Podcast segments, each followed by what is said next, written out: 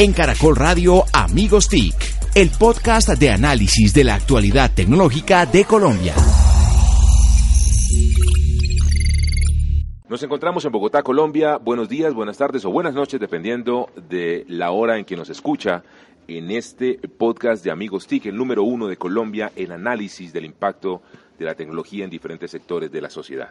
Además, les queremos contar que los amigos TIC nos encontramos en el Singularity eh, Summit eh, de, en Colombia. Este es un evento, Santi, muy importante. Usted que es un representante, eh, digámoslo directo como tal, de Singularity en el país. Es la primera vez que se hace en Colombia. Esto es un esfuerzo después de tener ya muchas personas que han pasado por Singularity, que han estado en los diferentes cursos. Traerlo a Colombia durante dos días es la manera de ayudar a que la gente tenga una mentalidad exponencial. Como han visto ustedes, la agenda académica es conocimiento sobre las tecnologías que están transformando eh, la vida, la calidad de lo que puede ser el desarrollo de los países y pues claramente un universo de 800 o más personas acá que de diferentes sectores, emprendedores, funcionarios públicos, eh, exministros, eh, de toda clase de perfiles que busca expresamente el capítulo de Colombia ayudar a que esto sea una agenda constructiva para Colombia. Él es arroba Santiago Pinzón G, también nos acompaña arroba Mauricio Jaramil, arroba Jole Restrepo y quien les habla arroba José Carlos Tecno. Extrañando, Mauricio, al profesor arroba Solano. O como diría Jorge, estamos completos. oh, la, la, vejez, ¿no? Sí, tuvo un, percance, tuvo un, vuelo de 30 minutos y eso lo incapacita tres o cuatro semanas. La edad, aquí vamos a tener un invitado que nos va a decir lo que es, montar en aviones y pasar por Santa Marta no es sin ningún problema. No es cierto. Llegó y atrás. y que detrás de esto lo que es, eh, claro, es la edad. No hay problemas con la edad. No es cierto. Yo tengo que defender al profesor Solano. Sí viene apaleado después de un vuelo, pero es un vuelo largo. Es un vuelo, viene de, de, ¿de dónde viene? De Bucarest. De un vuelo, bueno, un vuelo de Europa, de Rumania, bastante largo. Así que eh, un saludo al profesor, que se recupere. Creo que está en agüita, ¿no? Agüita tibia, recuperación, el profesor Solano. Hoy tenemos además para todos ustedes un episodio muy especial. Eh, si ustedes recuerdan, nuestro primer invitado a este podcast con el cual inauguramos esta eh, iniciativa de contenido para todos ustedes, eh, pues fue el eh, ex ministro de las TIC de Colombia, el señor Diego Molano Vega. Hoy tenemos, Santiago, a un invitado muy especial, ¿no? Sí, estaba hablando precisamente de que alguien que se, se la pasa en un avión y sabe cómo es conectar y que yo sí voy a echar aquí la anécdota, gracias a Diego Molano Avianca, tiene ya un tráfico en el aeropuerto Simón Bolívar de Santa Marta como nunca ha tenido. Eh, pues nos está acompañando porque tenemos muchos temas. Eh, es una gran alegría que el primer podcast haya sido con usted y que ahora nos acompañe para contarnos algo muy particular, que es el estudio que se llama Exit y es está América Latina preparada para cumplir el sueño emprendedor. Lo hizo el exministro Diego Molano con Guillermo Cruz, con Santiago Amador y viene precisamente de una combinación del Wilson Center para el programa Latinoamérica y de la Fundación Universitaria Andina. Entonces, eh, Diego, muy bueno tenerlo con nosotros. Bienvenido. Bueno, muchas gracias. Es un placer estar aquí en este podcast nuevamente. Les habla arroba Diego Molano Vega. Eh, y un saludo a todos los oyentes de este podcast. Eh, muchas gracias por la invitación. Diego, de verdad que es un honor tenerlo nuevamente. Em, lo seguimos. admiramos mucho la actividad tan prolija que tiene usted en, en, toda Latinoamérica y en el mundo, hablando de esos temas de transformación digital pero pues por supuesto vamos a hablar de Exit, este eh, informe. Eh, ¿De qué se trata? Un, barrido muy rápido, Diego, eh, de este interesante estudio. Bueno, esto, esto surgió por, porque en el Wilson Center, un centro de pensamiento en Washington, uno de los más importantes de Estados Unidos y uno de los cinco más grandes de, de, Washington, nos pusimos a pensar, bueno, y, ¿qué está pasando en el mundo? ¿Qué está pasando en América Latina? ¿Qué está pasando con la gente joven? Y al mirar ¿Qué pasa con la gente joven? Dijimos, oiga, ¿qué sueñan? ¿Qué ambicionan los jóvenes de América Latina? Y encontramos que la gran mayoría de jóvenes latinoamericanos sueñan con montar su propio negocio. Entonces dijimos, oiga, preguntémonos, ¿está América Latina para hacer que ese sueño que tienen los latinoamericanos se haga realidad? Eh, y uno ve como, por ejemplo, en Panamá más del 66% de los jóvenes quieren ser emprendedores. En, en eh, Colombia, más del 52% quieren ser emprendedores. Esto es medido en todos los estratos socioeconómicos. Y, uno ve que en América Latina hay mucho emprendimiento. Uno ve un país como Colombia donde el 96% de las empresas son pymes. La gran mayoría de esas pymes son emprendimientos de uno u otro tipo. ¿no? Y aquí, pues Santiago nos podrá contar de los análisis que ha hecho la, la Andy de todos los temas de eh, emprendimiento, pues, pues verá que realmente eh, eh, Colombia no es la excepción de América Latina, que hay muchísimo sangre emprendedora y mucho sueño por ser emprendedor exitoso. Y obviamente, pues la gente joven que quiere ser emprendedor digital. Por eso hicimos un análisis de algunos ecosistemas, de los principales ecosistemas de emprendimiento digital de América Latina. Analizamos Guadalajara, Buenos Aires, Santiago, Sao Paulo y Medellín. Eh, y, y, vimos pues qué estaba pasando en esos ecosistemas los comparamos y tenemos, que tenemos, que generar un modelo para compararlos porque tenemos que comparar peras con peras y entonces tenemos que, tenemos que hacer toda una metodología para poder compararlos. Hicimos cientos de entrevistas en esos ecosistemas, fuimos allá, analizamos el tema, eh, conversamos con todos los jugadores del ecosistema, con universidades, emprendedores, inversionistas, ángeles, venture capital funds, con la gente del gobierno, con todo, el ecosistema para entender muy bien qué era lo que estaba pasando ahí. Y, pues, eh, y, pues escribimos un reporte sobre eso que lo, pueden encontrar en www.emprendimientodigital.lat. Ahí encuentran el, estudio en PDF, pero también encuentran un video que describe un poco eh, este reporte. Y en PDF, ¿no? Porque sí pesan los libros, Santiago. sí, eso también hay que comentarlo y vamos a poner registro histórico de cómo pesan este conocimiento eh, acumulado. ¿Por qué el nombre? ¿Por qué Exit? Mm, hicimos varios ejercicios de innovación sobre cuál debe ser el nombre, ¿no? Hicimos varios ejercicios en esos ecosistemas. Y oiga, pero ¿cómo llamamos esto, no? Y la verdad es que hubo un consenso en varios ecosistemas que se llama Exit. ¿Y por qué? Un emprendedor digital lo que sueña es que haya un exit. ¿Y un exit qué significa? Un exit es que efectivamente eh, eh, o tienen un flujo de caja eh, que efectivamente les dé el, retorno de su inversión. Es decir, uno ve, por ejemplo, una compañía como Rappi, mm. nuestro primer unicornio, es maravilloso, pero ellos todavía no han hecho un éxito. Es decir, ellos todavía, los fundadores, los que han trabajado, que se han dejado la piel allá, todavía, no, todavía no, tienen buen retorno en inversión, todavía tienen mucho estrés, ahora cada vez más estrés porque ahora tienen que manejar a a grandes inversionistas, los más expectativas. más expectativas, pero ellos todavía no han podido hacer un éxito. Y un éxito es el momento en el que o vendes un pedazo de la compañía o toda la compañía o, o, tienes un flujo de caja que, que porque la compañía ya está tranquila y dice, oye, ya me puedo, me puedo pagar un, un, buen bono por todo lo que he hecho o, o, un éxito es, es hacer un IPO. Claro. Pero al final del día, la meta final es el éxito en el emprendedor digital. Buen, buen, buen, buen nombre, sí. Es que cuando uno mira el estudio, eh, porque yo lo empecé a leer ya hace un tiempo, y, y, cuando usted lo presentó hace pocos días aquí en Bogotá, habla de la ruta del emprendedor. Y ahí ya llegamos a la última parte que es la de éxito.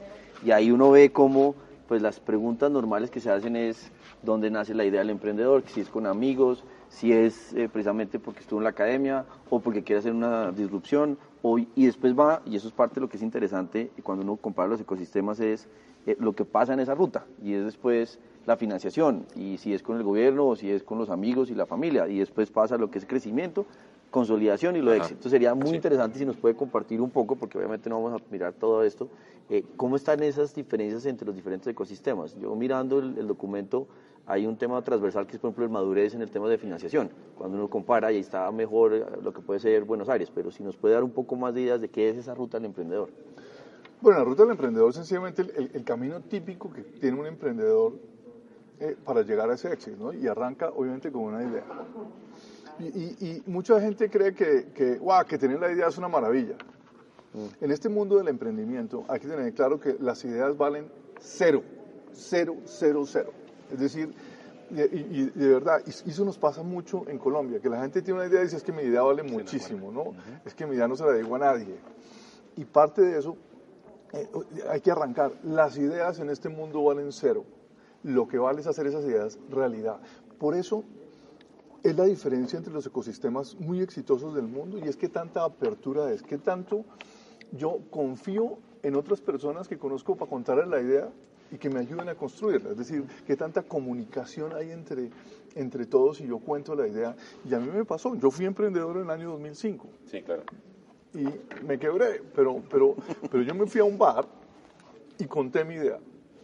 Y solo con contar mi idea un par de ángeles me dieron plata. ¿Sí? Mauricio frecuenta esos lugares para, para las ideas, ¿o no? Para las ideas, ¿no? No. Creo que no. No, ah, ok. Calumnias.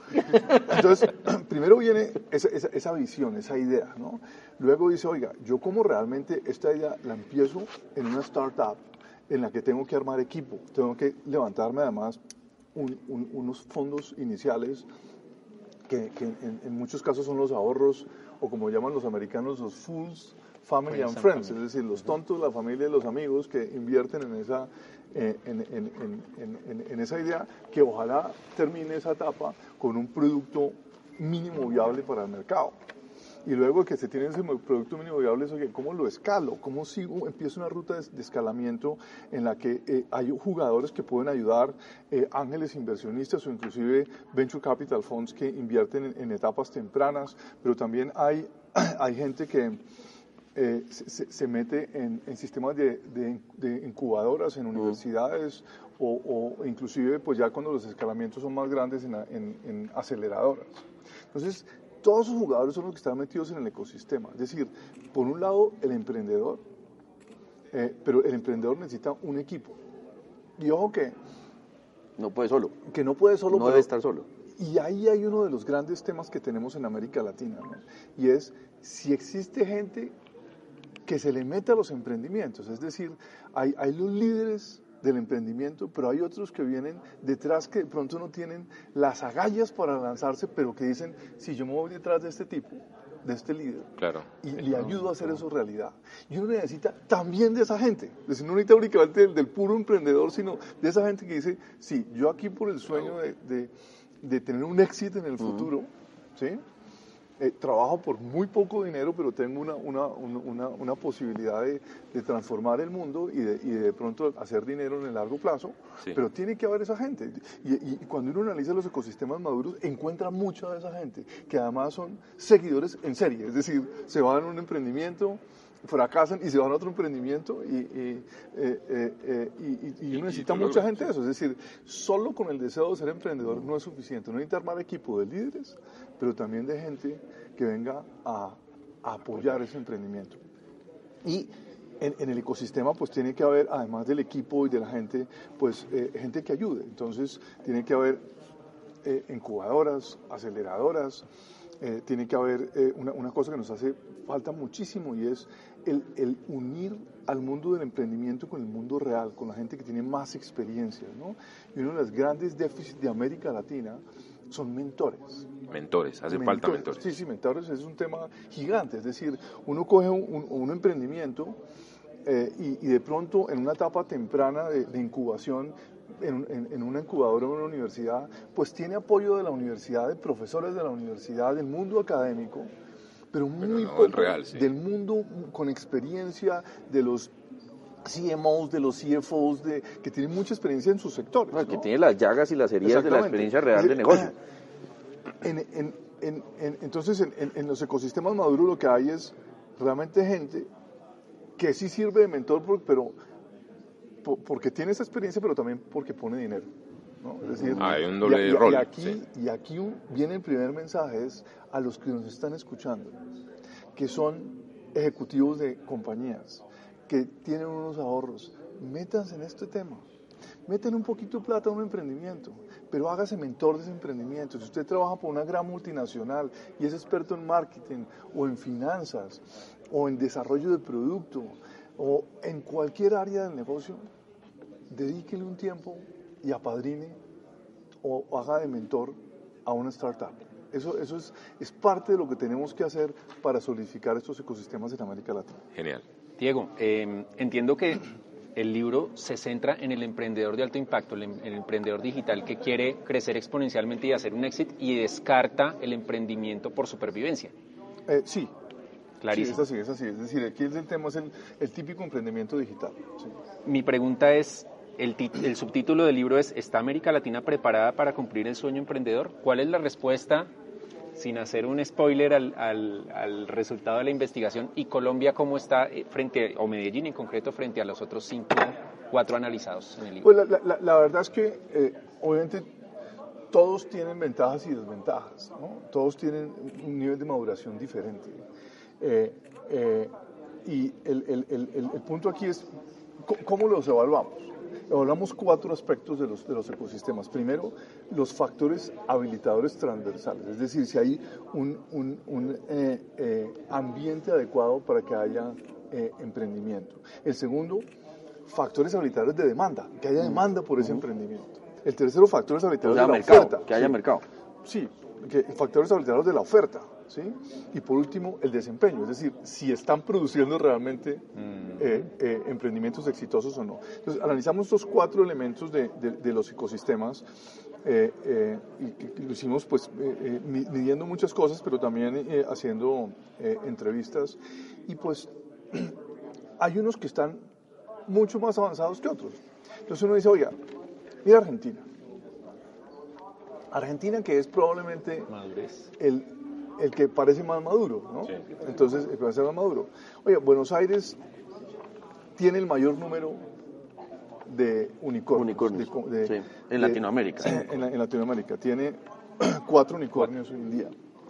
¿No? Entonces, y uno dice, oiga, ¿cuándo nacieron estos unicornios? Estos unicornios nacieron a finales de los 90. Sí, a finales. antes de la burbuja. Antes de la burbuja, pero crecieron y maduraron en este siglo ya con uno de los peores gobiernos de la historia de Argentina. Entonces uno dice, oiga, el entorno habilitador de Argentina no podía ser peor. peor. Sí, exacto. No en el papel era asustado a los demás. Exactamente. ¿Y qué pasó en ese, en ese, en ese ambiente hostil? En un ambiente donde, donde la, demanda, por ejemplo. Mire, yo hice un estudio para, el presidente Macri, eh, haciéndole sus políticas, y, mira, cuando empezó el presidente Macri, vemos, por ejemplo, el costo de un terminal de Internet, el que fue en promedio, tableta, computador, smartphone, era 3.6 veces el precio de Estados Unidos, mientras que en Colombia era 1.1. Me dice, oiga, esa diferencia tan grande de precio, y estos tipos fueron los reyes del mercado, ¿no?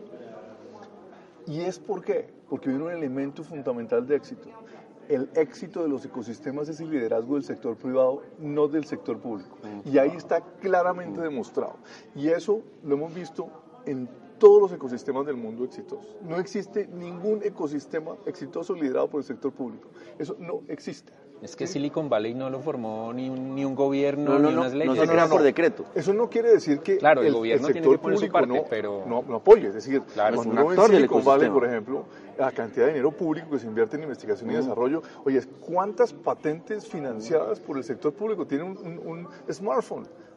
Cualquier cantidad. Cualquier cantidad. Pero no es el determinante, es lo que No, exactamente. Es decir, el, el, el, tema. Pero uno ve, por ejemplo, los nuevos ecosistemas en Estados Unidos exitosos como Boulder en Colorado totalmente liderado por el sector privado. ¿no? Claro, hay mucho apoyo de la academia, de las universidades que están alrededor, y esa academia pues está financiada por grants y por ayudas del sector público. Pero no existe ningún ecosistema exitoso liderado por el sector público. Eso es muy importante y, es, y la muestra de lo que pasa en Buenos Aires es eso. Es decir, ¿cómo es posible que estos señores hayan logrado un éxito en semejante ambiente hostil en materia cambiaria, en materia de reglas del juego aduaneras, de tributaria. logística, tributaria, todo eso? Y mire, Ahora, una pregunta. ¿La educación, el sistema de educación de Argentina no tiene que ver también con esa capacidad de formar líderes y de tener Efectivamente. ahí, está, se compensa con otras cosas, ¿no? El éxito de Argentina es, digamos, que, que, vienen, vienen, vienen, varios, varios éxitos. El, primero es que esto viene porque la academia empezó a trabajar en el tema y, fueron las primeras universidades, las argentinas, en generar incubadoras. ¿sí? Y, y hubo un apoyo. Y la otra cosa muy importante, y es qué tanto estatus tiene un emprendedor socialmente. Eso, eso pesa mucho. Eso, eso se mide y, yo creo que para, para, que lo entiendan es qué tanto eh, un, un, tipo como Santiago, ¿no? A Santiago llega un día a la casa y la hija le dice, papá, tengo un nuevo novio, ¿cierto? Y entonces el novio le dice, llega, ¿y qué hace? Dice, emprendedor. Soy emprendedor. Entonces, ¿qué tanto él va a estar feliz de que su hija salga con un emprendedor. Dichoso, yo soy exponencial. Claro, exactamente. Entonces, resulta que ese ambiente social de reconocimiento también es importante. Es decir, que, sea una opción profesional ser emprendedor y sea reconocido socialmente. Y admirado, admirado. En Argentina, pues hay un buen ambiente del tema, también en Colombia. En Medellín es, el, es la ciudad más alta de eso, pero, pero también hay, hay un tema importante de, de, eso. Y lo bueno es que en Argentina, esos emprendedores exitosos, pues han movido también eh, el mundo eh, financiero para que inviertan, que es la, gran talanquera de América Latina, es, el financiamiento. Entonces, ellos mismos traen, traen el dinero, ¿no? Entonces generan un, círculo virtuoso, porque traen dinero, ellos mismos invierten en otros startups y eso hace, hace que va creciendo. Mire, y en Argentina ha habido cuatro unicornios, pero compañías valoradas en más de 25 millones de dólares hay más de 20. Más de 20. O sea, viene, viene, viene la pirámide Va, va, va, creciendo.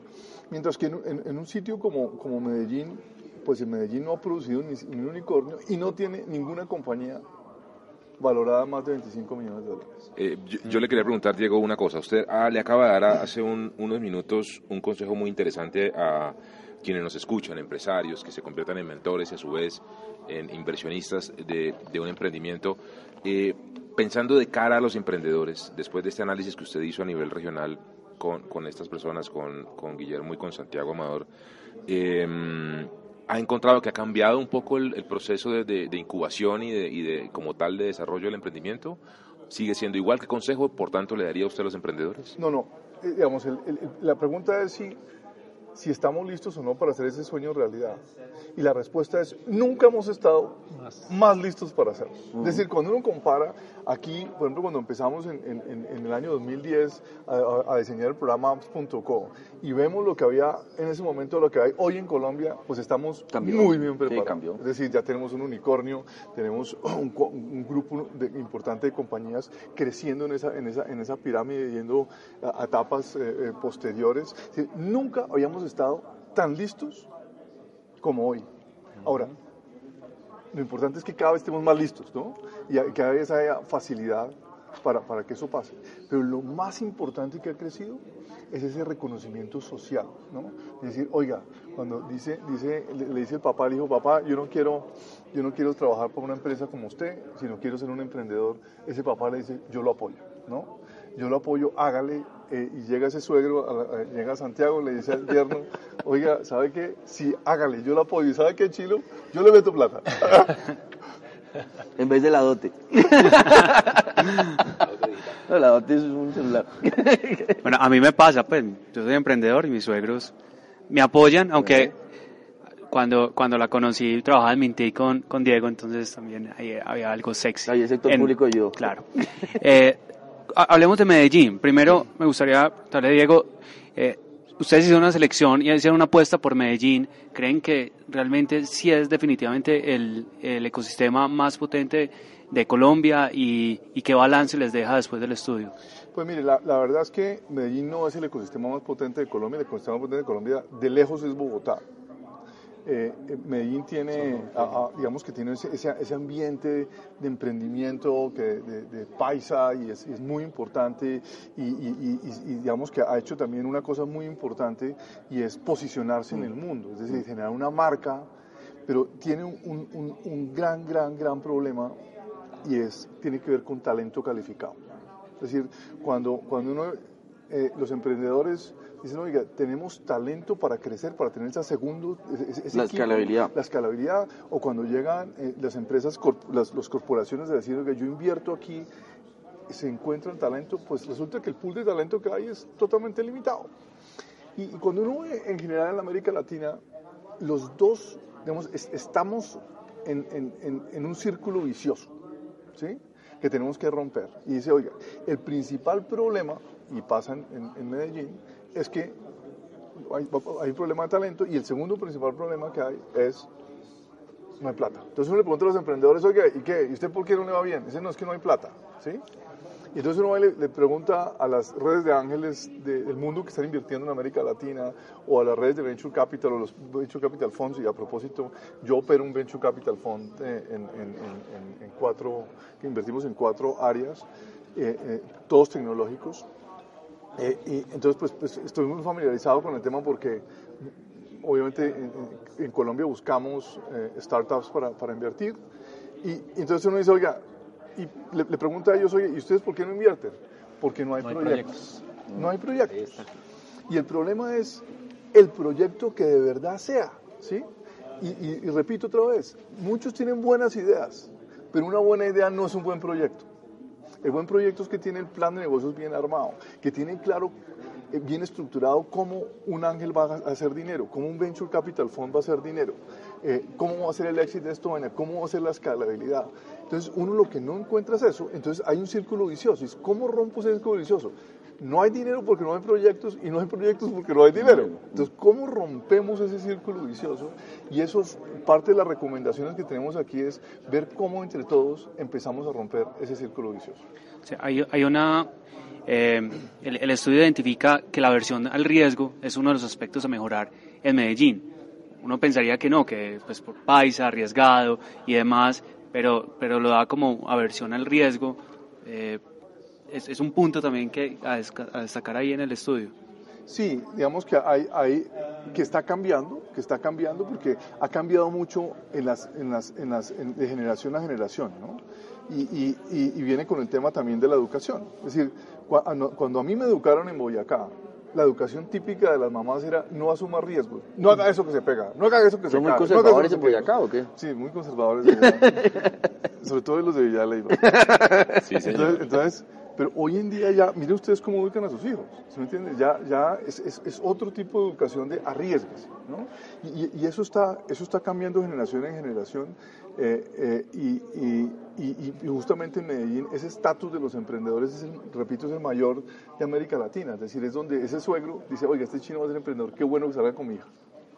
Un tema que ve, eh, bueno, eso lo voy a anotar para, para cuando tenga que enfrentarme al novio de mi hija, es el de en el caso de Medellín, porque uno mirando el, documento, habilidades duras y blandas para el emprendimiento, habla de Medellín, pero cuando uno mira qué está haciendo la academia, y usted que está tan cercano también a, la educación, ¿realmente está cambiando esa manera de generar las habilidades o seguimos como estamos viendo hoy? La típica charla, usted lo certifican, tiene un título y todo se supone que tenemos que ser igual. Ahí hay un tema muy importante por abordar. Y ese es el problema más importante que hay para romper este círculo vicioso que la gente tenga el talento adecuado, o sea, que tenga las habilidades adecuadas para el tema. Y es justamente el, donde más, es, la principal brecha que tenemos, ¿sí? Eh, eh, y, Colombia está, si usted ve, por ejemplo, el, el, el último reporte de, de, IMD de mi escuela en Suiza de, de talento humano, Colombia está casi de últimas en este tema. Si tenemos el talento adecuado para esta nueva economía digital, casi de últimas. Es donde la brecha es más grande, es mucho más grande que la brecha de, acceso a la tecnología o la brecha de, gobierno digital o la brecha de la transformación digital de las empresas. La, más grande es talento y resulta que las universidades son las más conservadoras de todas. Eh, y ninguna, y mire, hoy, por ejemplo, hay una gran marcha en todo Colombia por la educación. Y la verdad es que si yo fuera un estudiante, pues estaría marchando también, ¿sí? Lo que pasa es que el debate no es el por qué ellos están marchando. Ellos están pidiendo dinero para botarlo a la basura. Porque están produciendo talento que no sirve para nada. Ellos van a salir graduados de la universidad a hacer cualquier cosa, pero eh, probablemente ganarse un salario mínimo sin ninguna posibilidad de conseguir empleos nuevos. El debate tiene que ser, oiga señores, yo consigo esta plata, pero para transformar a mi universidad, para producir el talento que necesito. No solo pedir la plata, no, además pides plata para, edificios y para infraestructuras y para ese tipo de cosas, donde hoy eso ya no se necesita, ¿sí? Donde eso no se necesita. Hoy el debate es ese y el segundo debate que tenemos que dar a un país como Colombia es de inclusión.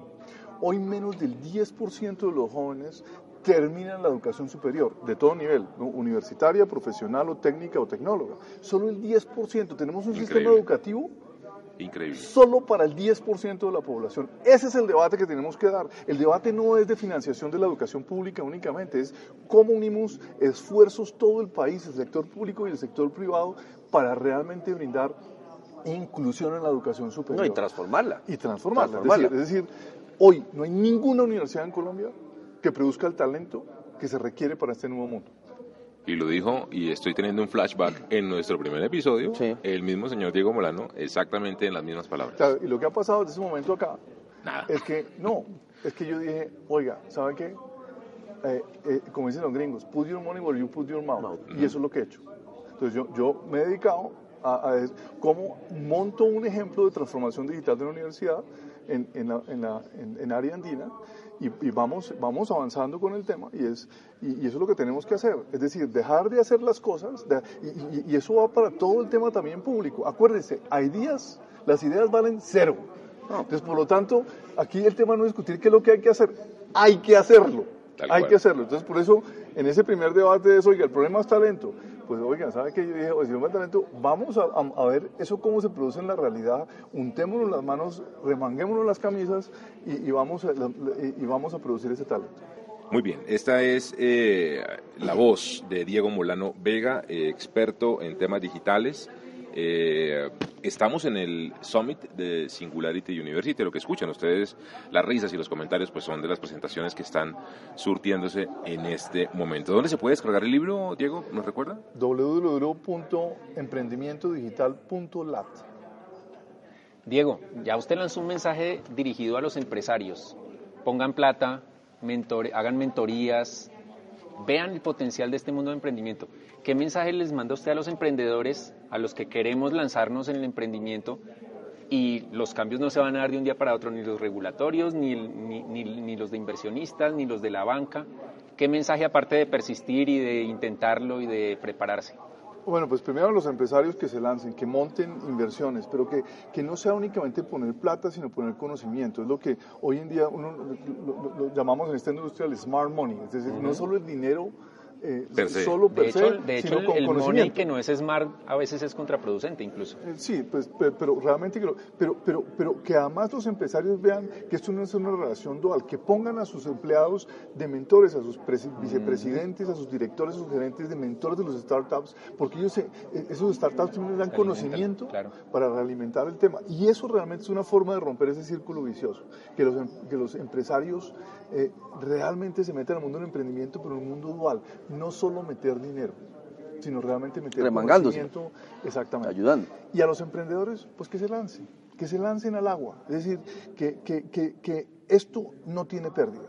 Porque yo que fui emprendedor, y fui, fui poco, pues sí, perdí muchísimo dinero y la cosa, pero, pero aprendí muchísimo. Fue, fue además ese, ese, ese sueño que yo siempre tenía y lo, y- y lo intenté. Oiga, fallé, ¿no? Pero le quedó la experiencia. Claro, qué experiencia. Entonces fallé y después me tocó ser ministro, porque fallé no nada. Entonces, pero, pero, pero... eh, Y contratar eh, gente como Holly y cosas de sí, No, entonces, exactamente. Entonces, Arriesgarse. no ha existido ningún momento mejor que el de hoy para ser emprendedor. Ajá. Y resulta que si se esperan, de pronto otros llegan y le quitan la oportunidad, ¿no? Es el, hay que lanzarse.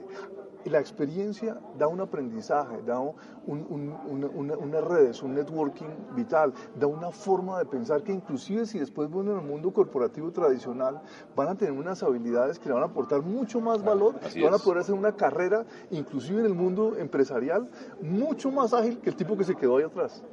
Es, así es. Ya saben, eh, queridos oyentes, las ideas solas no valen, no son eh, realmente disruptivas hasta cuando realmente se hacen realidad. Ese es el, tal vez el principal mensaje, eh, Santiago, de, esta, de este episodio de Amigos TIC, aquí desde el eh, Summit de Singularity University en Bogotá, Colombia. Diego, muchas gracias por haber estado aquí en Amigos TIC. Bueno, muchas gracias por la invitación. Y esperamos que compartan este podcast con numeral Amigos TIC. En Caracol Radio Amigos TIC, el podcast de análisis de la actualidad tecnológica de Colombia.